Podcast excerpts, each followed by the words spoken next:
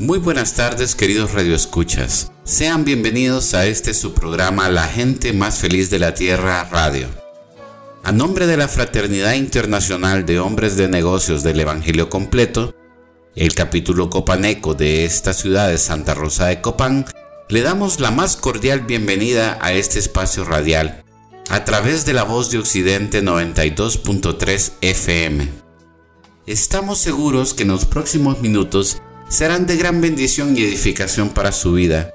Le damos gracias a Dios el permitirnos llegar hasta su hogar. No es ninguna coincidencia que usted esté escuchando esto.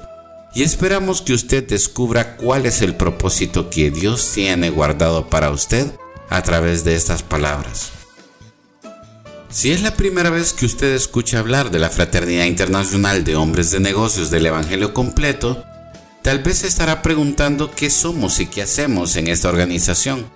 Para esto les presentamos nuestra identidad que define nuestro quehacer.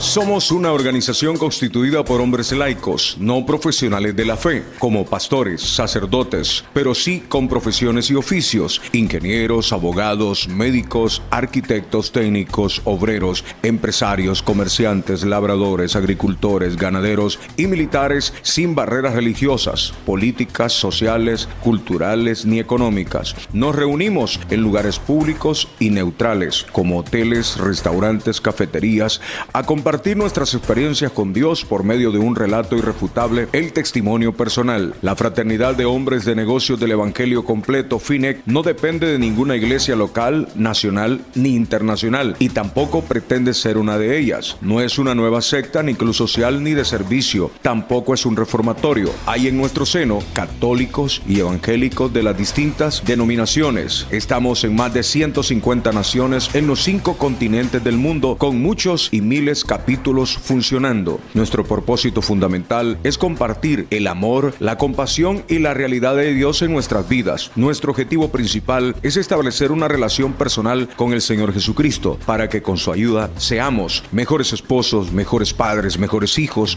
mejores ciudadanos, mejores patronos, mejores empleados y mejores hombres de negocios. Y por eso nos hacemos llamar la gente más feliz de la tierra, Fraternidad Internacional de Hombres de Negocios del Evangelio con completo FINEC.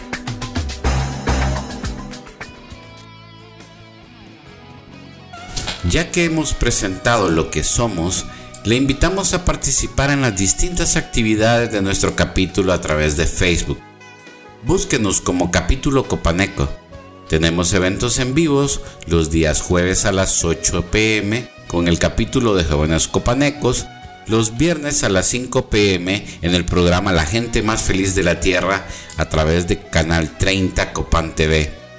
Y nuestra venta de capítulo a las 8 pm del día viernes. Todos ellos son transmitidos a través de la plataforma de Facebook. En esta ocasión, el Señor ha querido compartir su mensaje a través del testimonio de cambio de vida del fraterno Emerson Smith Reyes. Él es soltero, estudiante, tiene cinco años de pertenecer a FINEC y su cargo en su capítulo es servidor. Él viene a contarnos cómo era su vida antes de conocer a Jesús, cómo conoció acerca de Fraternidad Internacional de Hombres de Negocios del Evangelio completo, pero lo más importante es cómo es su vida ahora que tiene Jesucristo en su corazón. Entonces comenzaré con mi testimonio diciendo que soy el primer, el primero en, mi familia, primer hijo, primer sobrino, primer nieto, el primero en todo. Eh, el más querido, cuando yo empecé, eh, mi, mi niñez fue demasiado bonita, a mí me encantó mi niñez, pero era el niño consentido de toda la familia. A mí me daban todo, si yo quería algo, a mí me lo regalaban, me lo daban, eh, sin importar el valor o el costo que ellos que, tenían lo que yo quería obtener. Y así fui creciendo, eh, me daban todo lo que yo quería, eh, complacían todos mis caprichos. Y eso me llevó a ser un niño diferente, niño prepotente, egoísta, altanero, malcriado, porque todo lo que yo pedía, todo lo que yo decía se hacía y me lo daban. Así fui creciendo, llegué a mi kinder un poquito apartado, era, no era muy social en ese, en ese momento. Cuando yo decido emprender ya lo que es la carrera, eh, el momento en mi kinder eh, era muy apartado a lo que es eh, llevarme con, con, mis compañeros, por el motivo de que a mí no me gustaba, me caían mal. Eh, yo tenía ese, eso en mi cabeza de que si me decían algo yo los insultaba o les pegaba. Así era eh, mi niñez, así empecé. Como les dije, les, repito, yo, yo era demasiado prepotente, altanero, malcriado. Yo no respetaba a, quien se me ponía enfrente, yo era demasiado malcriado. Yo insultaba a quien sea, a los niños, a mi madre, a mis abuelas, a mis abuelos e incluso hasta mis maestras, mis compañeros. Yo no les aguantaba mucho como eh, un niño en ese, en ese entorno de su crecimiento. Así fui creciendo, llegué a mi escuela, comencé el primer curso apartado, eh, primer grado, siendo un niño apartado, eh, un poquito antisocial se podría decir, pero ya comienzo lo que es tener más comunicación con mis compañeros. Ya me fui desenvolviendo en el ámbito escolar, ya yo no hacía las tareas, yo no hacía nada, yo iba a pasear a la escuela, mi mamá siempre me regañó por eso, eh, porque decía que yo solo iba a pasear, que iba a, desperdiciar mi tiempo, que mejor me iba a poner a trabajar. Desde primer grado me empezaba a decir eso. Pero a mí no me importaba, a mí me valía chacleta, como decimos popularmente. Comencé el segundo curso, el segundo grado, que aún peor, sin importarme lo que me dijeran ya ahí comienzo a tener amistades que no me edificaban. Yo empezaba a salirme de, mis clases e incluso estando en la escuela yo me iba eh, a esconder sin que los maestros me, encontraran. Y así pasé mi segundo grado, eh, perdiendo mi tiempo. Aún llegué a tercero, cuarto, quinto, hasta sexto cuando yo llego a sexto grado comienzo a obtener amigos eh, diferentes, amigos que me inculcaban a hacer otros tipos de cosas muy diferentes a los que un niño de 10, 11 años podía hacer. Cuando yo llego a la etapa de, la adolescencia ya comienzo a tener un comportamiento muy diferente, a ser malcriado. E incluso eh, llegué a tener amigos que salían de la escuela, no iban a la escuela, a sus clases, yo me iba con ellos. Y me perdí dos días que no fui a la escuela, no fui a clases por el simple motivo de que quería encajar en la sociedad, quería encajar con mis compañeros, quería ser el, el, bravucón, el chistoso de la clase. Cuando yo me fui esos dos días de la escuela, eh, me fui para las maquinitas. Como todo niño, yo me fui y agarré ese vicio. Jugar videojuegos creo que no es un vicio, pero sí el robarle a tu madre, a tu abuela e incluso a tu propio papá. Creo que eso es mm, horroroso. Creo que si lo cuento ahora me da pena, pues, pero es necesario contar esto para que vean y tengan presente el cambio que tuve conociendo a Dios. Y así empecé a robarle a mi abuela, a mi mamá y a mi papá, como les, les recalco. Comencé a salirme de la escuela frecuentemente. Llegué a mi primer curso y yo le decía a mi mamá que eh, me pusiera a un colegio público. entonces, y mi mamá insistía que no. Pero yo le dije, póngame en un colegio privado porque yo quiero estar eh, donde sí me enseñan de verdad. Pero yo era, que, yo era siguiendo a mis compañeros. Cuando mi mamá accede a ponerme en un colegio público, entonces ella sentía eso que ese sentir de madre que no, no, era adecuado. Cuando empiezo mi primer curso, mi mamá me dice que tengo que ponerme las pilas, estudiar y todo, todo el sermón de, de una madre cuando empieza el colegio un hijo. Yo le dije que sí, que sí, que sí, y que lo iba a cumplir al pie de la letra. Cuando empiezo mi, primer curso, eh, creo que ah, fue demasiado rápido los primeros exámenes. Yo le decía a mi mamá que si estudiaba, que yo llevaba todas las tareas, que yo hacía esto, que hacía lo otro, y todo muy, muy bien. Cuando viene la semana de exámenes, el primer parcial, recuerdo que yo contento llegué a la casa y le dije a mi mamá eh, que pasé todas las clases, que yo no dejé ninguna y que todas con buena nota. Mentiroso de primera. Yo le mentía a mi mamá, a toda mi familia, a todos le mentía. Cuando yo le dije eso a mi mamá, ella contenta, contentísima, ella eh, me, afamaba eh, con sus amigas, con quien sea. Yo decía que yo iba muy buenas notas. Cuando llega al colegio a traer mi nota, la sorpresa es que dejé 8, dejé, el segundo dejé 10, el tercero dejé todas y el cuarto ni me presentaba a las recuperaciones.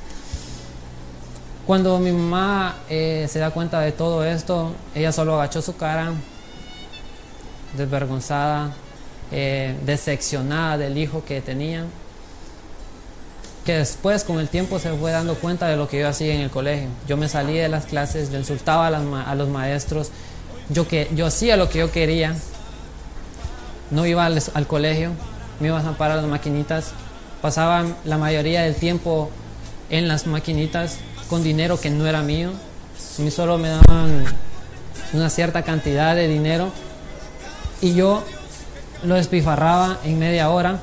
Cuando mi mamá se dio cuenta que yo le robo el dinero, comienza lo peor de mí, a ser malcriado, a insultar, a, a ser diferente, a no obedecer a mi mamá.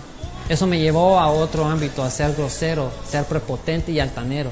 A mí no me importaba lo que me decían, consejo que me daban, yo le, yo le decía que no me hablara de eso. Mentiroso, de primera. A mí me decían algo, yo lo exageraba. Cuando yo quería hacer algo, yo lo hacía como yo decía, como yo, cuando yo quisiera y como yo decía. Cuando eh, mi mamá mira este comportamiento, ella comienza a este, este, en este rollo de la fraternidad a servir como se debe. Mi mamá sirvió a la fraternidad 12 años cuando mi mamá conoce la fraternidad, ella comienza a ser atacada, ella comienza a ser bombardeada por dardos del enemigo. Pero ella nunca, nunca me enseñó a quedarme con lo poco que, obtenía. No, ella iba por más, entonces así me enseñó. Pero yo de necio, de, egoísta, egocéntrico y malcriado, yo me corría o me iba. Eh, sí sabía que creía que había un Dios. Yo yo, yo sí lo sabía. En mi familia me lo recalcan, yo vengo de una familia que tiene principios cristianos y lo sabía que existía un Dios, pero no le sirvo como lo ahora. Cuando mi mamá eh, comienza a lo que es la fraternidad, comienza a servir, a servir con excelencia, comienzan a haber pleitos en mi familia. Eh, gracias a Dios, enfrente de mí no, no lo hicieron, y no lo viví, no, no los observé, ni mucho menos los escuché. Por medio de, de mi abuela es que me dado cuenta yo que ellos peleaban, pero hasta ahí. Cuando mi mamá eh, tiene dos años de servir en fraternidad, eh, miro que la cosa va cambiando. Mi mamá es diferente, es un poquito más amorosa, más tranquila, más cariñosa. Cuando les dije que yo dejé todas las clases, yo ni me presenté a las, a, las recuperaciones en mi colegio. Mi mamá llegó, fue a traer las notas, preguntó por mis notas, se las dieron, las recogió, abrió el sobre y mi mamá muda. Mi mamá quedó en shock. Cuando mi mamá abrió el sobre y vio mis notas, quedó friqueada. Solo vi que rodaban lágrimas de su cara. Ahí el cipote que era el fuerte, valiente, egocéntrico y altanero, no pudo con esas lágrimas. Ella solo se la limpió de sus mejillas y se fue adelante de mí. En, la, en el lugar donde ella trabajaba escuchaba que había un retiro para, para niños y jóvenes. Entonces mi mamá quiere quiere que yo vaya. Ella me insiste que yo vaya, que vaya, que vaya, que va a estar bonito. Entonces, y efectivamente yo accedí porque yo quería cambiar. Venía de un pasado que terrible. Cuando llega el momento de que tengo que ir a, a este retiro, son tres días. Recuerdo que el viernes, sábado y domingo, el viernes todo el día ahí, como les dije, yo era un poquito apartado, entonces me senté en una, isla, una silla un poquito separada de los demás, comencé a hacer amigos el viernes todo el día, mi mamá llegó a traerme por la tarde, me gustó, yo quería que fueras el sábado nuevamente para llegar ahí. Efectivamente llegó el sábado y yo emocionado, yo contento porque mi mamá eh, me había dicho esto, que lo otro, que iba a ser bonito, y sí, efectivamente me encantó. Por la tarde mi mamá llega, me llega a traer y yo emocionado llegué, la abracé y me, me emocioné tanto ver a mi mamá ahí que yo le dije, mami, fíjese que yo quiero que ya sea domingo, que mire que lo otro, que me pasó esto, me pasó lo otro, emocionado, emocionado, emocionado contándole las bonitas experiencias que yo había tenido en ese retiro. Cuando mi mamá eh, me escucha hablar así, ella no me respondía, ella no me decía nada. Yo solo recuerdo que veníamos por el parque infantil, yo vengo y me adelanto dos pasos al frente de ella cuando mi mamá la miro que va llorando. Y le digo, mami, ¿por qué llórale? Ella solo se hincó, me miró a los ojos y me dijo que qué emocionada estaba, contentísima de que yo estaba cambiando. Yo no iba a ser el mismo. Cuando mi mamá me dijo eso, yo me sentí muy alegre, me sentí muy bien, me sentí tan bien que yo quería que fuera domingo. Yo quería que fuera domingo por la mañana, yo emocionadísimo. Llegó el domingo. Para no hacerle larga la historia, llega el domingo por la mañana, termina el evento, pero al finalizar, la coordinadora del evento dice que a todos los niños que están aquí les tenemos una sorpresa. Y yo emocionado, obviamente, creí que eran juguetes, que era otro regalo, que eran más dulces. Emocionado. Y nos dijo, pónganse de pie. Cuando yo cuente tres, ustedes voltean a ver a la parte de atrás del salón. Yo entonces cerré mis ojos, perfecto, y emocionado. Quería saber qué era esa sorpresa.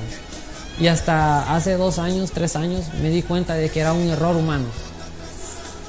A ella le dijeron una hora y salimos a otra. Entonces, para seguir con, con mi testimonio, cuando la muchacha dice, termina de contar hasta tres, todos los niños volteamos a ver a la parte de atrás del salón y miramos a todos los papás ahí, a todos los papás. Y recuerdo que yo salí corriendo a abrazar a mi mamá y a mi papá. Yo salí corriendo, corriendo, corriendo, corrí, le di tres vueltas al salón y justamente yo quedé en medio de los niños que estaban abrazando a sus papás. Los míos no estaban. Cuando mis papás no están, yo me sentí solo, vacío. Yo decía que no existía Dios. Yo decía que Dios no existía. Que para qué iba a estar aquí, para qué le iba, iba a estar creyendo a un Dios que no, no me respondió con algo que yo tanto anhelaba, que era un abrazo de mis dos padres. En ese, momento, en ese momento,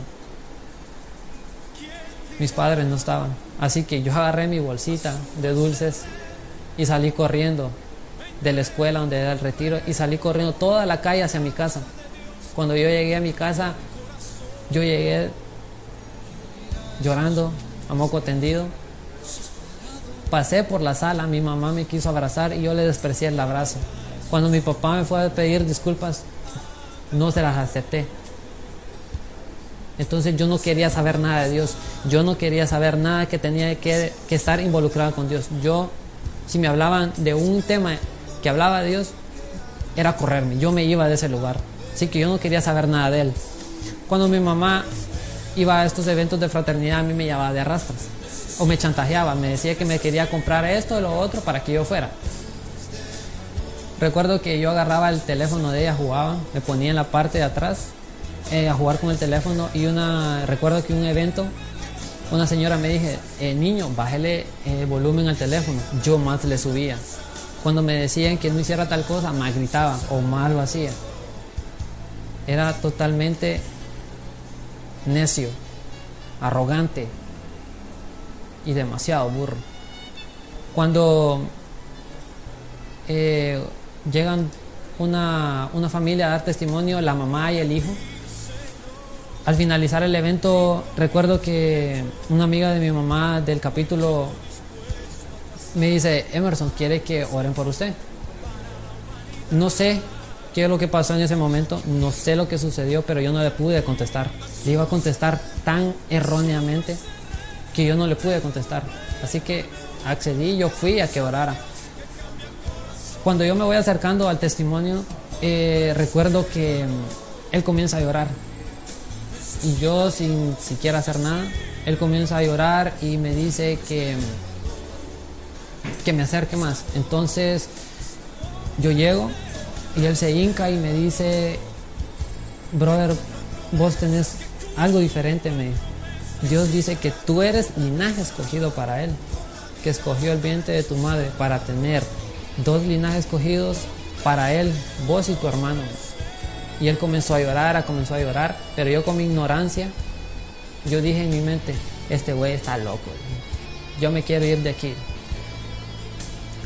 Pero me sacaron, terminaron de orar por mí, pero yo sentí algo diferente en mi corazón, en mi alma, más en mi mente, no, no asimilaba lo que había pasado en ese momento porque nadie me había dicho eso. Y empecé a ser diferente, a cambiar, a cambiar. Cuando salí de ahí, yo salí muy bien, pero al siguiente día volví a lo cotidiano, otra vez a los paradigmas de la sociedad, a la escuela, comportarme igual. Cuando mi mamá me comenzaba a, llevar frecuentemente a estos capítulos, a estas reuniones, yo iba cambiando, yo ya era diferente.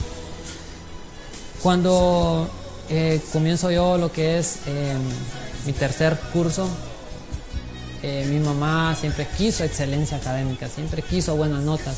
Primero, volví a repetir primero, segundo y tercero, yo mejoré mis notas, pero no como las que ella quería. Cuando mi mamá eh, decide cambiarme de colegio a otro privado, que gracias a Dios he tenido el privilegio de estar en colegios privados, me cambió de colegio y mi mamá... Eh, me dijo, ¿estás seguro de que vas a cambiar, que vas a estudiar más, que vas a sacar excelencia académica? Yo le dije que sí. Pero en ese entonces yo ya había llegado a fraternidad. Pero mi mamá una vez yo la fui a encontrar orando. Yo la fui a encontrar orando en el cuarto. Oraba por las cosas de mi papá, por el tele, por el equipo, por todas las cosas que pertenecían a mi papá. ¿Por qué? Porque mi papá escuchaba rock 24/7, 24 horas del día. Él se le acostaba escuchando rock, se levantaba, desayunaba y almorzaba escuchando rock. Él era, antes era, un, era muy, muy cerrado, él nunca me abrazaba, él nunca me decía te quiero, él nunca me dijo nada de eso. Mi papá era muy enojado. Él llegaba a la casa enojado, tiraba lo de las puertas con los pies, eh, a veces ni me dirigía la palabra a mí ni a mi hermano. Era totalmente, eh, se puede decir que en ese entonces malo. Pero un día yo llegué y me acerco al cuarto donde mi mamá está orando y le dije, mami, ¿qué está haciéndole? Pues mira que estoy orando por las cosas de tu papá y me dijo que esto que el otro. Ay, mami, le pero mi papi no va a cambiarle. Yo no sé por qué pierde el tiempo eh, orando por alguien que no va a cambiar. Yo todavía tengo 16 años y puedo cambiar, pero mi papi.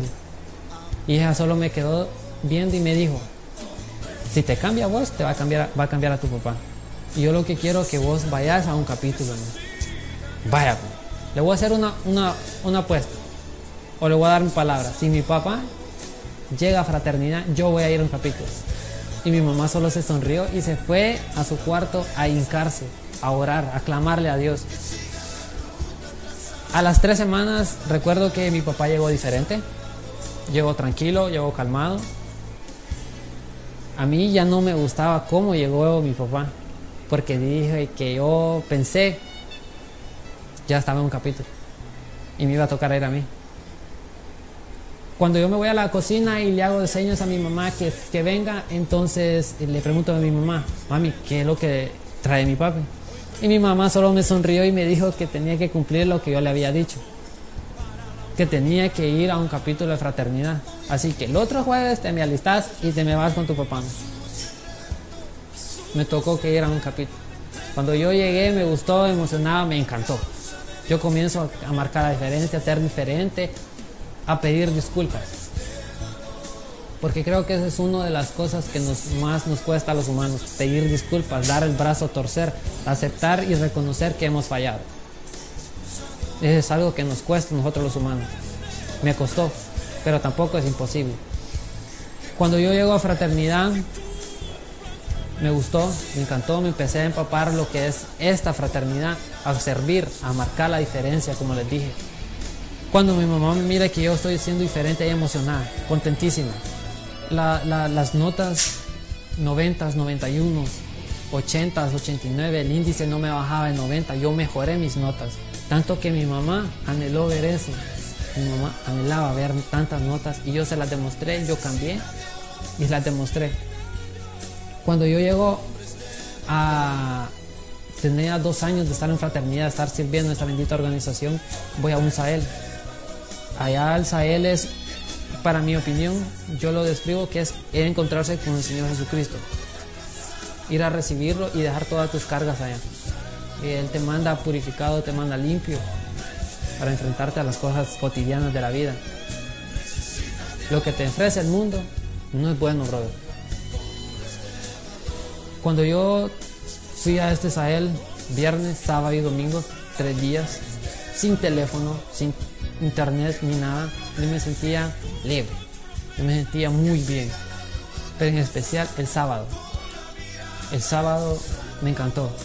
Ahí dejé todas mis preocupaciones, todos mis miedos, todas mis mentiras, todo mi egoísmo, egocéntrico, altanero, mentiroso, todo. Yo dejé todas mis cargas.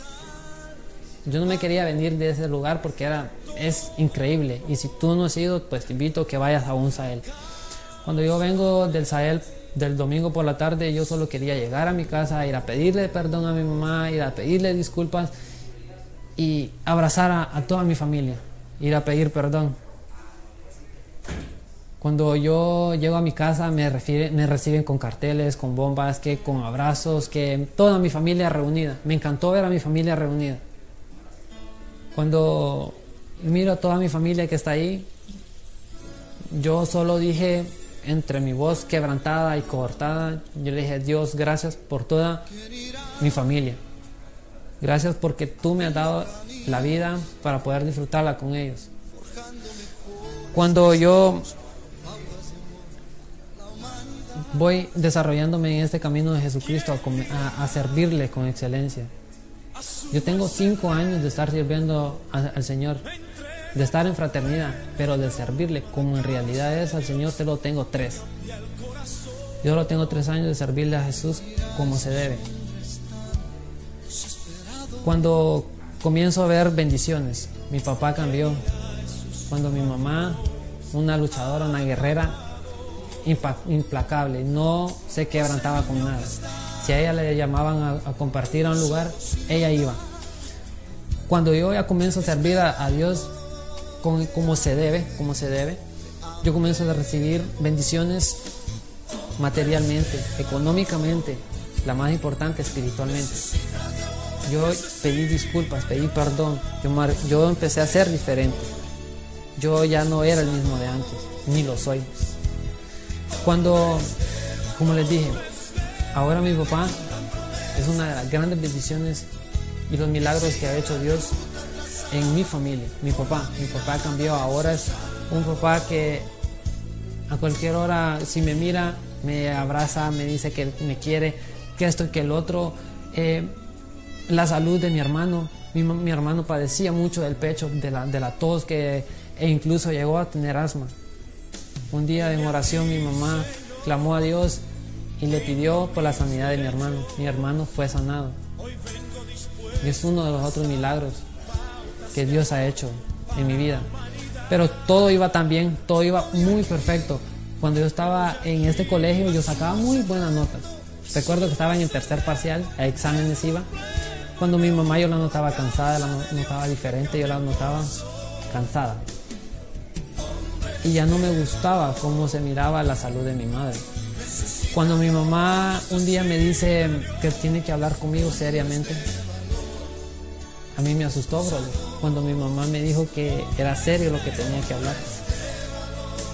Antes de seguir con esto, solo te quiero decir que si tú tienes a tu madre, brother, cuídala, valórala, porque una madre no hay reemplazo aquí en la vida. Cuando mi madre me dice que me siente en la sala, de en el sofá de la sala, y me dice que tiene cáncer, brother. Cuando mi madre me dice que tiene cáncer de pulmón, a mí se me vino el mundo abajo. Yo empecé a reclamarle a Dios y decirle que a dónde estaba. Te vas a llevar a la única mujer que ha creído en mí, a la mujer que me ha dado tanto, la que me apoyó en todo momento, en todas mis locuras, en todos, en todos lados, ella me, me ha apoyado. Nunca se rindió en creer por mis sueños.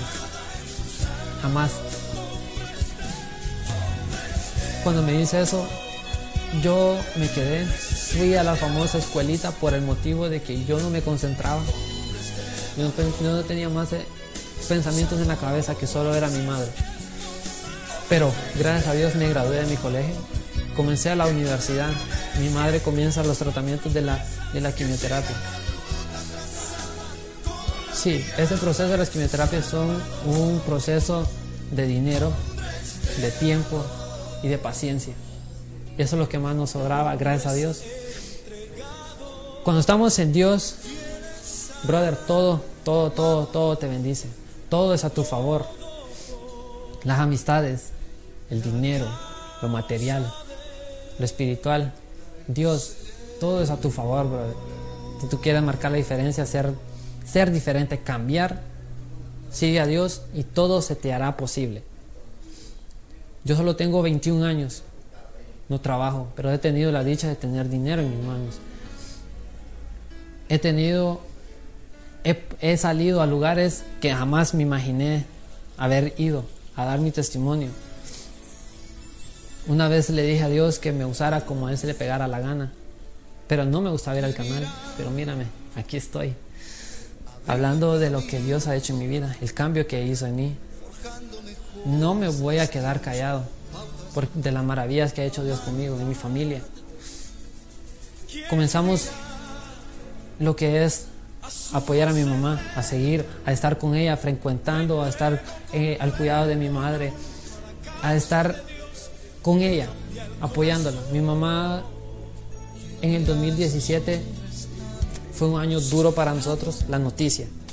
Comenzamos 2017, 2018, mi mamá pasó todas las eh, protestas que hubieron por culpa del gobierno. Mi mamá pasó todas esas protestas, todos los retenes, mi mamá la amenazaron de muerte, pasó por todo ese humo, por llantas quemadas, casi se quedan atrapados en protestas allá en San Pedro Sula.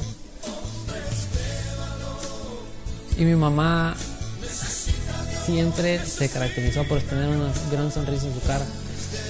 Ella contaba las cosas con un gran afán, ella contaba las cosas con una inspiración que, brother, mi mamá, yo decía que era la mejor. Y como siempre digo, mi mamá es la mejor del mundo. Cuando pasamos esto, yo miraba mejoría. En mi mamá yo creíamos que sí iba a salvar mi mamá. Pero yo me fui un día a dar testimonio de bendición.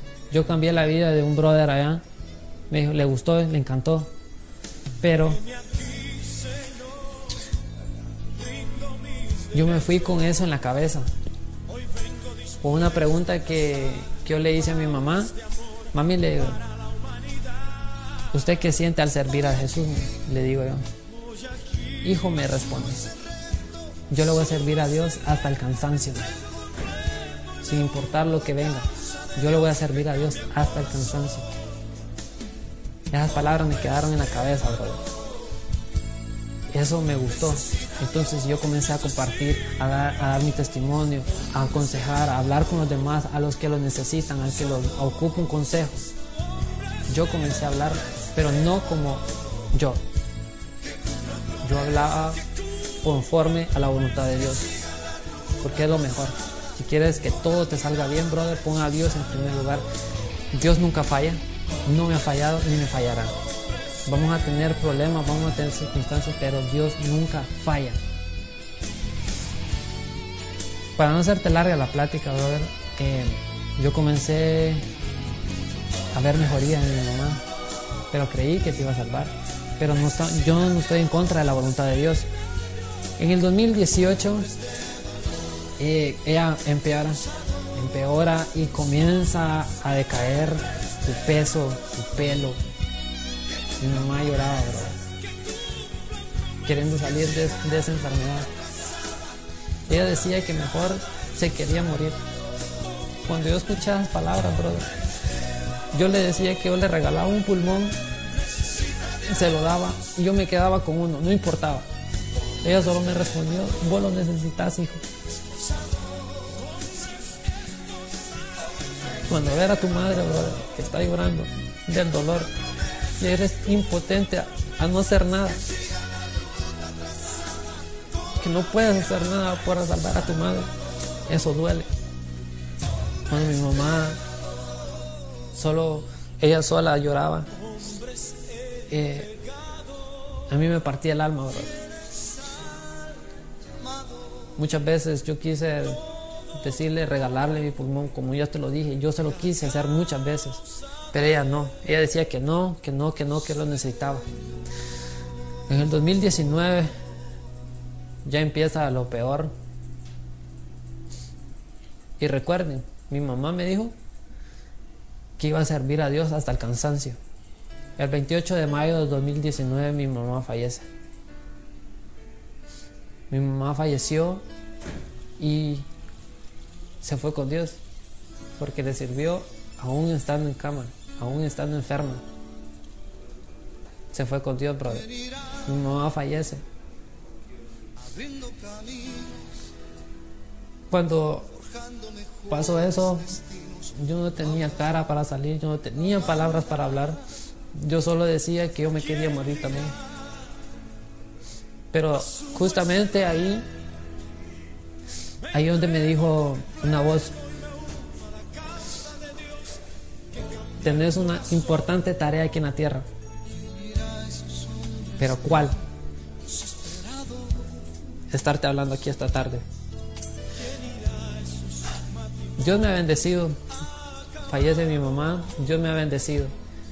Bendición tras bendición tras bendición. Tengo más comunicación con mi papá. Eh, tengo más comunicación con mi hermano, con mi familia. Hay problemas. Brother, la familia siempre van a haber problemas. Si tú te quejas de tu familia que tiene problemas, que esto y que el otro, recuerda que nada en la tierra es perfecto.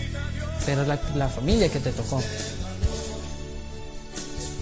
Y más en estos momentos, en, en, esto que estamos pasando mundialmente, que estás en tu casa, brother. Tienes el privilegio de estar con tu familia completa. Valórala, cuídala. Cuídate a ti mismo también. Porque nunca se sabe cuándo será el día, el último día de nosotros en esta tierra. Haz la diferencia, marca la diferencia. Solo ponga a Dios en primer lugar y todo será mejor. Brother, cuando yo comienzo a servir, desde que después mi mamá se fue, las bendiciones han venido una tras otra, tras otra, tras otra. No te voy a hablar de, de, de, dinero, claro que sí, eh, económicamente, material, espiritualmente, me ha bendecido mucho. Pero aquí no te vengo a hablar de cantidades, no te vengo a hablar de lo que me han dado. Yo estoy hablando de lo humanamente, lo personal, espiritual, en la mente. La paz mental no tiene precio. La paz en tu interior, de que estás tranquilo, que no tienes ningún problema, eso no tiene precio. De que tu corazón está limpio de mentiras, de que si has fallado, has claudicado, que has hecho lo peor. No tener eso en tu corazón, brother, eso, es, eso no tiene precio. Y eso es lo que tengo que hablar. Dios libra, Dios eh, te despoja de todo eso. Que tus miedos se los dejes en tus hombros para que tú seas libre. Pero es de creer, de confiar, de ser, hacer, creer y hacer la voluntad de Jesús. en tu vida, brother. Cuando, cuando yo hablé con mi papá una vez y me dijo, pero es que yo te miro diferente, me dijo. Sí, la diferencia la hace Dios porque le creo, porque le sirvo, porque estoy confiado de que Dios hará mejores cosas. Te lo digo a ti. No sé si tienes problemas en tu familia, económicamente, contigo mismo, si tienes depresión, que si tienes... Eh, no puedes dormir por las noches, que tienes tantas cosas en tu cabeza, que deudas, que debes esto, que lo otro, que te critican, que te juzgan, que no te sienten bien, que, lo, que no encajas en los demás brother, estoy diciendo que sigas a Jesús y que pongas en primer lugar a Él y verás que todo, todo se te hará posible, brother. Cuando yo decidí dejar todas esas cargas atrás, todo ese lastre, todo ese coso, toda esa suciedad que a mí me, me estorbaban y no me dejaban caminar, yo dejé todo eso y mírame aquí. Te estoy hablando en televisión, primera vez, Jamás me imaginé estar aquí, acá sentado hablando, hablándote a ti, en tu casa, en la comunidad de tu casa. Lo único que te puedo decir, Dios cambia vidas, Dios hace milagros, Dios cambia personas. Si tú quieres que cambie a tu hijo, a tu esposo, a tu esposa, a tu hermano, allá arriba está la solución, pero cree, cree, confía y pon a Dios en primer lugar. De nada te sirve dejárselo así a la deriva, pero no, tú no accionas. Tienes que actuar para que Dios también. Esto es la mitad y mitad, 50-50, 50 tú, 50 Dios. Si quieres ver progreso en tu trabajo, que te asciendan, que, que, quieres pagar las deudas, brother, pon a Dios en primer lugar, cree, confía y déjalo todo en Dios. Eso me ha resultado, te doy la fórmula, te estoy dando la fórmula de la vida. Quieres salir, quieres sobresalir, quieres ser bendecido, pon a Dios en primer lugar. En esta época que estamos en cuarentena, que está pasando todo esto, eh, déjame decirte que no es un descanso prácticamente, no es un descanso como todos lo creen. Esto es un tiempo de hogar, de familia, de mejorar, de pedir perdón. Discúlpate si tienes algo ahí que no te deja tranquilo, pero sabes que fallaste, Vamos, te invito a que pidas perdón, que marques ya la diferencia en tu familia, que no seas el mismo de siempre. Y si tú joven que me estás viendo, me estás escuchando esta tarde, yo he pasado muchas cosas que hoy no te las pude contar, pero sí conté algo que tal vez tú necesitabas escuchar. Pero te invito, brother, a que seas tú poniendo a Dios en primer lugar, como te lo repito, lo recalco. Cuando yo llegué a fraternidad, yo conocí de Dios, me atacaron, me dijeron un montón de cosas, me criticaban que aquí, eh, que el sacerdote, que esto y que el otro, te van a criticar, el mundo siempre va a ser así.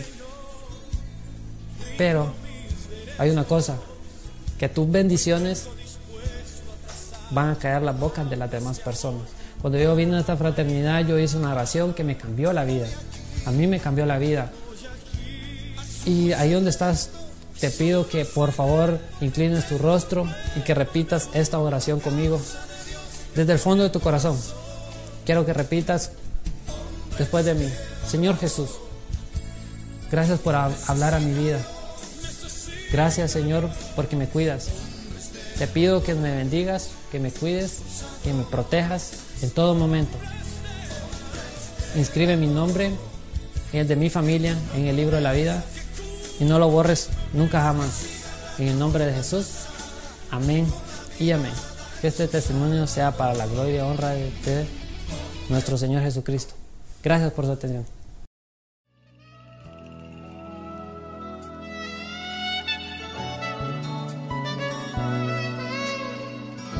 Damos gracias a Dios por la vida y el testimonio de nuestro fraterno. Y si Dios es capaz de hacer esto por él, también es capaz de hacerlo por usted. Lo único que necesita es que usted le deje entrar en su vida y le entregue el control de todas estas difíciles situaciones que está pasando para que Él haga su voluntad y propósito. Si necesita que oren por usted o por su familia, puede escribirnos o llamarnos al teléfono 9460-9473 o búsquenos en Facebook como capítulo Copaneco. Muchas gracias por escucharnos. Esperamos que tenga una bendecida semana. Nos vemos el próximo domingo en este mismo espacio.